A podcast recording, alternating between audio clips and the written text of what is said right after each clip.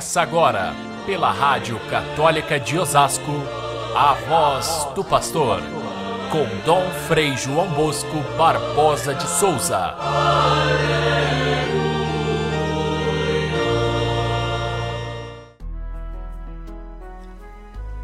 Depois de comerem, Jesus perguntou a Simão Pedro: Simão, filho de João, tu me amas mais do que estes? Pedro respondeu: Sim, Senhor, tu sabes que eu te amo. E Jesus disse então: Apacenta os meus cordeiros. Caríssimos irmãos e irmãs, ouvintes do nosso Evangelho de cada dia, estamos no terceiro domingo pascal.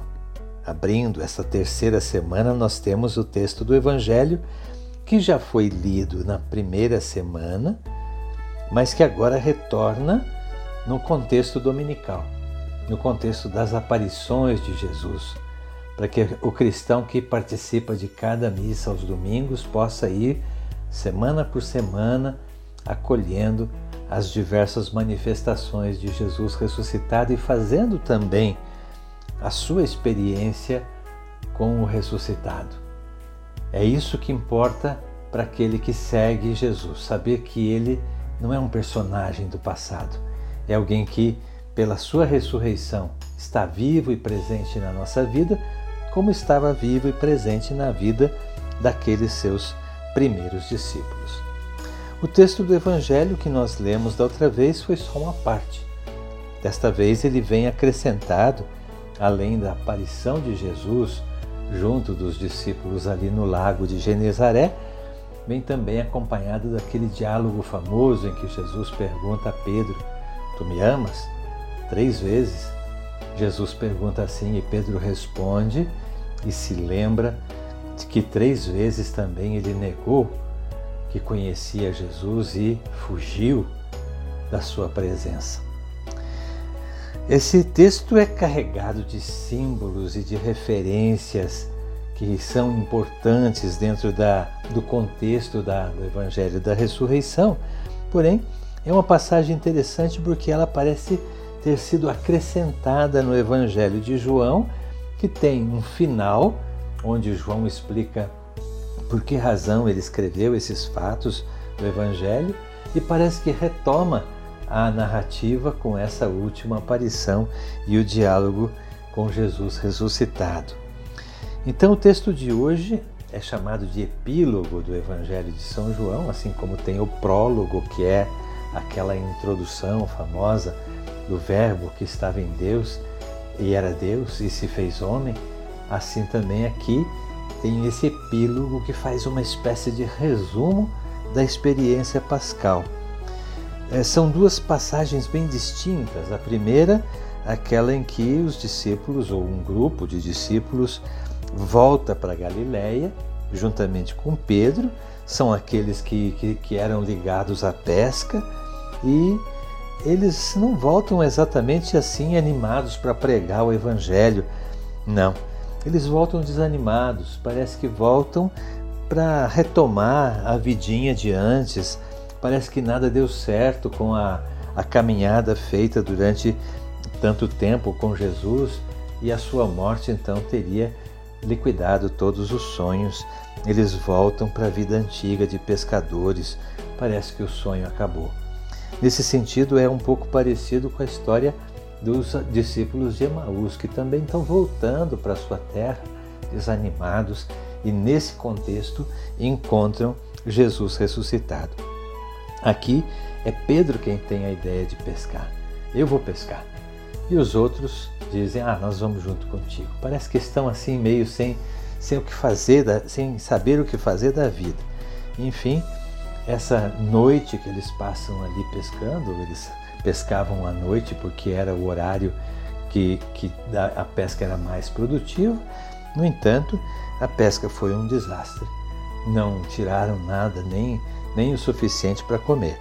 É nesse contexto que aparece Jesus pedindo algo para comer e eles, sem saber que era Jesus, eles então mostram o seu desânimo. Não pescamos nada, não conseguimos coisa alguma, não temos nada para te oferecer. E aí Jesus os convida a lançar a rede à direita da barca e eles então têm aquela experiência maravilhosa de uma pesca abundante que fazem com que eles percebam é Jesus, é o Senhor.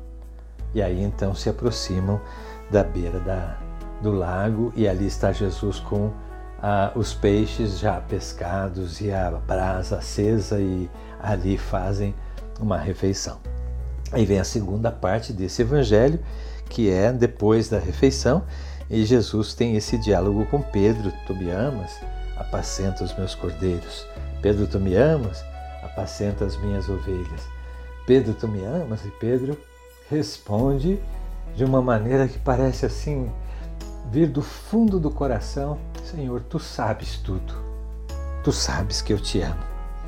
E Jesus diz pela última vez: Apacenta as minhas ovelhas, dando a Pedro então o perdão daquela tríplice negação e constituindo a ele novamente como chefe do grupo e, e mostrando que para ele era mais importante o amor de Pedro do que o fato de ter ou não ter pecado. Coisa semelhante que aconteceu com aquela mulher pecadora em que Jesus diz: Olha, ela pecou, mas os seus pecados estão perdoados porque ela muito amou. É o caso de Pedro. Porque ele muito amou e demonstrou esse amor, é que Jesus o reabilita para que ele seja é, o chefe, ele seja o líder dessa sua igreja que está nascendo. Por fim, Jesus ainda diz a Pedro que ele vai ser tão fiel que vai dar a vida por ele. Pedro tinha dito antes da negação: Eu daria a minha vida por ti. E Jesus disse: Ah, você vai dar a vida por mim? Mas antes que o galo cante, vai me negar três vezes. Aqui, Jesus diz: Pedro, você vai realmente dar a vida por mim e vai ser dessa forma. Mas por último, Jesus lhe diz: segue-me. Essa palavra final parece que valida toda a história anterior, dizendo que essa é a história de um seguidor de Cristo, de nós como seguidores de Cristo. Nós também partimos do nada, fomos feitos pelo Evangelho de Cristo, eh, nos encantamos com ele e em determinados momentos da vida nós podemos também experimentar a pesca vazia o insucesso na evangelização, a pesca significa a evangelização, o trabalho de, de divulgação do reino, mas nós podemos experimentar também esse vazio. E é quando a gente experimenta esse vazio que aparece o Senhor e mostra que não são as nossas, os nossos esforços, a nossa técnica, a nossa maneira de ser, os nossos talentos, a nossa, os nossos empreendimentos, mas é Ele quem nos oferece os resultados abundantes da pesca que nós devemos fazer.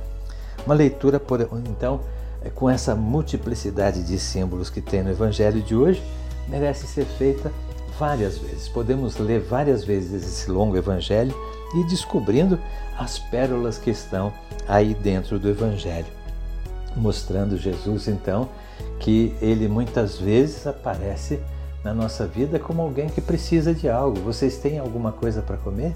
O necessitado, aquele que nós podemos ajudar, é o rosto de Jesus ressuscitado para nós. E Pedro é o discípulo modelo. Ele não é perfeito, nós também não somos, mas o que é no que o que nos nos faz ser seguidores de Cristo é ter uma uma, uma verdade de, de verdade um coração que ama a Cristo, um coração como o de Pedro, que é carregado de amor, de humildade, de conversão. É isso que interessa ao Senhor. Os outros é, seguem a Pedro. E é assim também aqueles que evangelizam, nós que evangelizamos. Nós temos tanta gente que olha para a gente e procura um exemplo de fé, procura um exemplo de vida, uma palavra é, adequada, um conselho a seguir.